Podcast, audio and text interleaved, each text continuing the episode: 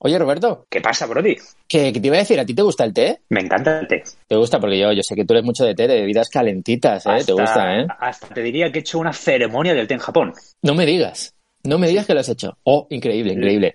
Increíble. Eso sí, no sé si le hice correctamente, ¿vale? Porque nadie nos dio instrucciones como tal. Había un papelito donde te daba una serie de premisas, pero creo que di, di la talla. Bueno, eso es algo más complejo. Quizá lo hiciste bien, quizá no. Lo contaremos en el Japonizados Podcast de, la semana que viene, pero hoy hablamos del té, de cómo llega el té a Japón. 日は落ちたウィンドウくれた今日を告げた街のチャイム。息詰まったインド靴を履いて行くあてなく歩き出す。見慣れた街の景色遠くで泣く子供の声あんな風に泣きじゃくれたならいいのに。Muy buenas Tomodachis, Mamonacus, bienvenidos a un nuevo Japonizados Micro Podcast. Y como hablábamos Roberto y yo hace un momento, eh, bueno, sí, sí, vamos a hablar del té, del té verde, del té japonés, de, cómo empieza todo esto del té en Japón, ¿no? Porque, bueno... Eh, Diríamos que el té está muy arraigado, ¿no? A la cultura japonesa, pero ¿desde siempre? Claro, desde siempre. Nosotros, mira, yo el último recuerdo que tengo, o un recuerdo muy fuerte, ¿no? Que tengo de, Japón, es en, prácticamente cualquier local, cualquier restaurante, te dan la posibilidad de, tomar té, té verde, calentito, o incluso agua, que te la ponen fría, ¿no? Pero, pero a veces el tomar el té con la comida encaja muy bien, ¿eh? Yo no sé si vosotros habéis eh, tomado té con la comida. Eh, al principio, ¿no?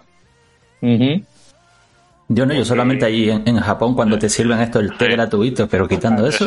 Yo tengo como algo, como, algo más separado, ¿no? De la comida. Claro, yo, soy de, yo, soy de tomar té, pero mm, a media tarde. Té a media tarde. Sí, ¿no? No con la comida, ¿no?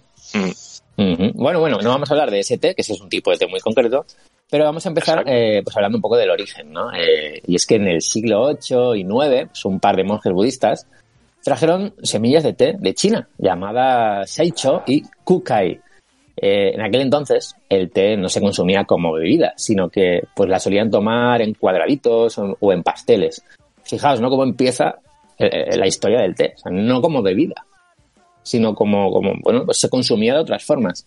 Y no fue hasta el siglo X que, bueno, no se vería el té en polvo, lo que hoy en día es una de las variedades, que la conocemos como el té matcha, que es el té en polvito, matcha el té que, bueno, que, no sé si habéis tomado en, algún templo en Japón, que, está como muy, espeso. Eso es, eso es Reddick. Y muy amargo. Y muy amargo. Por eso te lo acompañan con un, con un, con un pastelito, ¿no? Con un, con un dulce pequeñito. A mí me, encantó. Eh, no sé si fue en mm. No, no, fue en el templo me, Me viene, me viene a la cabeza cuando pienso en temacha, enseguida el Kit Kat de temacha. ¿En qué, en qué? El, el Kit Kat, me viene a la cabeza el Kit ah, sí, sí, sí, Es súper típico, ¿eh? Comprar el Kit Kat de, de marcha en Japón y traerlo como regalo, ¿no? Sí, sí, sí. Sí, pero hablando de té, eh, creo que es una experiencia increíble el poder probar ese té, ¿no? Eh, ese té en polvo, como te lo hacen con la espumadera, ¿no? Que empiezan a removerlo, se hace una especie de pasta, masa, una espumita ahí que sube. Mm. Ah, es increíble. Eso sí iba a decir, que, que cómo, que cómo eso se transforma en, cómo eso se transforma en un té, ¿no? Esa, esa masa viscosa ahí. Sí, sí, sí, sí. Y la verdad que al principio, cuando nunca, porque claro, nosotros en Occidente, los tés que hemos tomado pues son tés muy ligeros, muy, muy suaves, ¿no? Claro, no hay nada que ver. Cuando pruebas este té verde japonés, lo primero es que te despierta unos sabores y unas sensaciones totalmente diferentes, porque esa amargura es como mm. cuando bebes café, ¿no? Por primera vez, que primero lo odias, pero poco a poco se va volviendo un poquito adictivo, se vuelve un poquito juguetón. un, sabor, un sabor adquirido, ¿no? Que, dice. Sí, sí. sí, Y la verdad que a mí me encantó. Eh, me gustó mucho cuando lo, cuando lo probamos, pues en, ese entorno, ¿no? Súper idílico, en un templo, espectacular, en el bol, ahí mm. súper bonito. Súper verde, el, té mm. espeso, con, con la pastita al lado, con el dulce. Mm. era, era increíble. Y lo que tú dices, Roberto, ¿no? E-, ese sabor totalmente nuevo que, que yo nunca había probado un té así y, tomártelo en Japón, jolín, es una experiencia brutal. O sea, de verdad que lo recomiendo, ¿eh? Sí, sí. Sí que es verdad que para los iniciados, ¿no? Esta pastita que acompaña, mm. la verdad que ayuda bastante, ¿vale? Porque contrarresta bastante ese algo amargo del té. A mí me sacaron también una especie de cuchillo o cuchara de madera que, al principio no entendía muy bien qué era eso, pero luego ya vi que era para cortar el pastelito. Ah, vale, vale. Y, la te, verdad te- que te pusieron- experiencia- Esa, la verdad que mola, Sí, ¿eh? dime, dime. ¿Te pusieron oro? ¿Papel de oro de No. ese? No, A lo mí que yo sí, sí que ajá. compré en, en Kioto, compré un paquete de, de té matcha con oro. Ah, mira, muy bien, muy bien. Pero el, eh, lo que es la pastita es eh, para nivel principiante y normal. Yo creo que o sí. también, digamos que el, el nivel pro es sin pastita, ni nada, ya directamente a Claro, cara a claro, perro, ¿no? Efectivamente. efectivamente. Vaya, vaya. Yo bueno, bueno, creo que es como el que bebe ¿Sí? café solo, ¿sabes? Eso es Sí, ¿no? Exacto, sí, sí. El que Sin azúcar ni nada, ahí a muerte. Sin azúcar, cortito. Ay, ay, ay. Dicen que- jovencillo, no se puede tomar un café solo, esa Claro. lo matas directamente. Sí. Bueno, Sí. dicen que al que le gusta el café y el té, en teoría lo tiene que beber solo. Porque si le añades azúcar ya estás adulterando el sabor. Yo bebo con azúcar los dos, pero no sé. Sí, la verdad es que sí. Ah, al que le gusta el té matcha lo tienen que ver en Japón. Si no, no, no me vale. No me vale. té matcha y bueno, y hay que comprarse, que yo lo tengo pendiente, el, el esto que venden con el esto de... Para removerlo. Sí, correcto. Muy bien, muy bien. El pack este, a ver si, a ver si algún día me animo. Y beberlo, y beberlo en kimono, a ser posible. Y bueno, bueno, pues sí. Qué pro. Y en un onsen también, ¿no? Ahí metido, ¿no? No, Claro. no se puede hacer. bueno, bueno, más datos, más datos. El monje Zen Eisai también llevó a, Japón semillas de té que había recolectado en un viaje de estudios a China. Esto fue en el siglo XII. Luego, en el 1191, Eisai, asombrado por las, por las cualidades del té, dice a sus alumnos, que, bueno, que, molaba, ¿no? Que vamos a plantarlas, porque esto vamos, vamos a ampliar un poco el consumo del té, haciendo unas plantaciones por aquí y por allá. Y uno de ellos, Mioe, acabó siendo un monje budista en Kozanji, en la montaña Togano, al noreste de, eh, al noroeste de Kioto.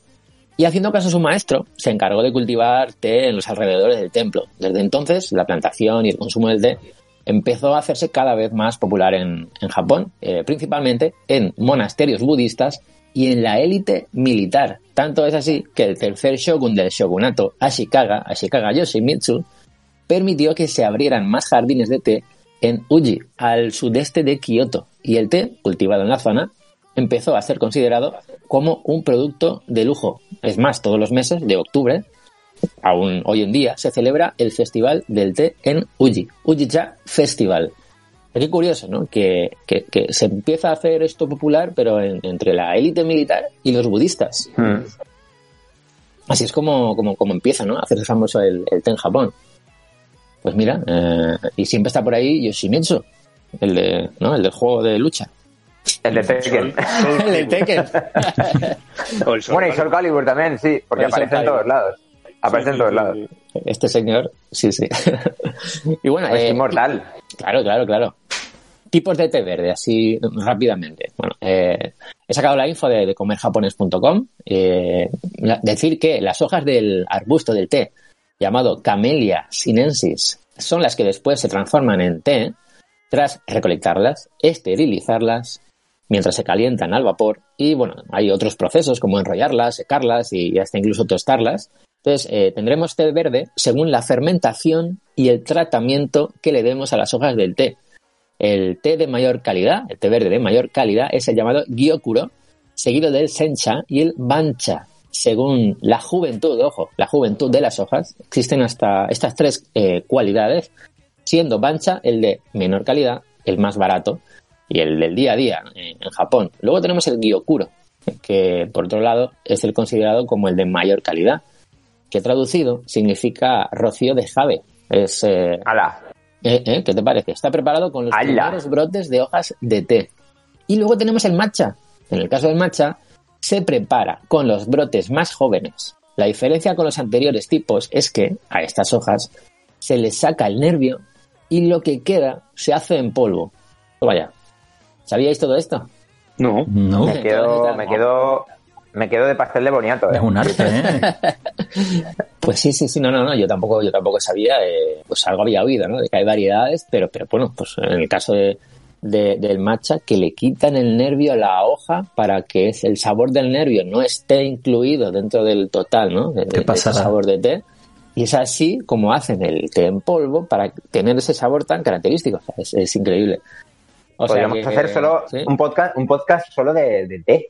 Te digo, ¿eh? Nah, pero esto da, mu- esto da para mucho que hablar. Esto es un súper resumen Sí, sí, que, que- que he preparado, pero vamos, que, que da para mucho. Pero como todos los temas, pero como todos los temas en Japón, cualquier Sí, sí. mundillo en el que asomes la cabeza es un pozo sin fondo. ¿sabes? Te digo, ¿eh?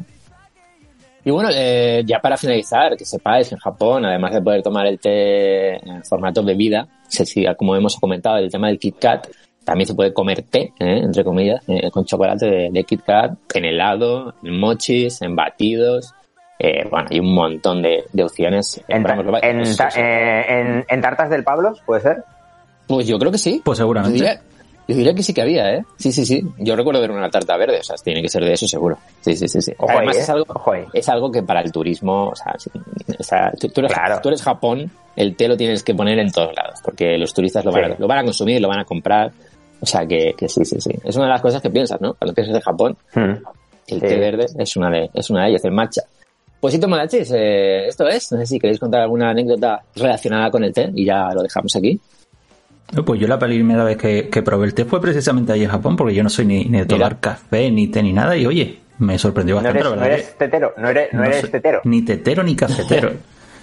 no, pero oye, bien, la verdad que me Eres gustó bastante. ¿eh? co- Eres co- Coca-Coletero. Uy, uy, cuidado, cuidado. sí, sí, no, yo pensé que ibas a decir otra cosa. No le, no le doy a esas cosas. No, no, pero oye, para la gente que sea así un poquito rara como yo para sabores y demás, le, le aconsejo que lo pruebe porque la verdad que, que está muy bueno, ¿eh? Muy bien, muy bien. Pues sí, sí, así es, Tomachis, el té verde, el té matcha. Esperamos que os haya gustado estas eh, curiosidades sobre, sobre el té verde y seguiremos en más micropodcasts contando más, más cositas, más curiosidades de Japón. Y la semana que viene, el próximo domingo, tendréis el nuevo Japonizados podcast. Yane. Ya. Ya, ¿eh? Luego, Chao. んだ胸を打つ音を今響かせ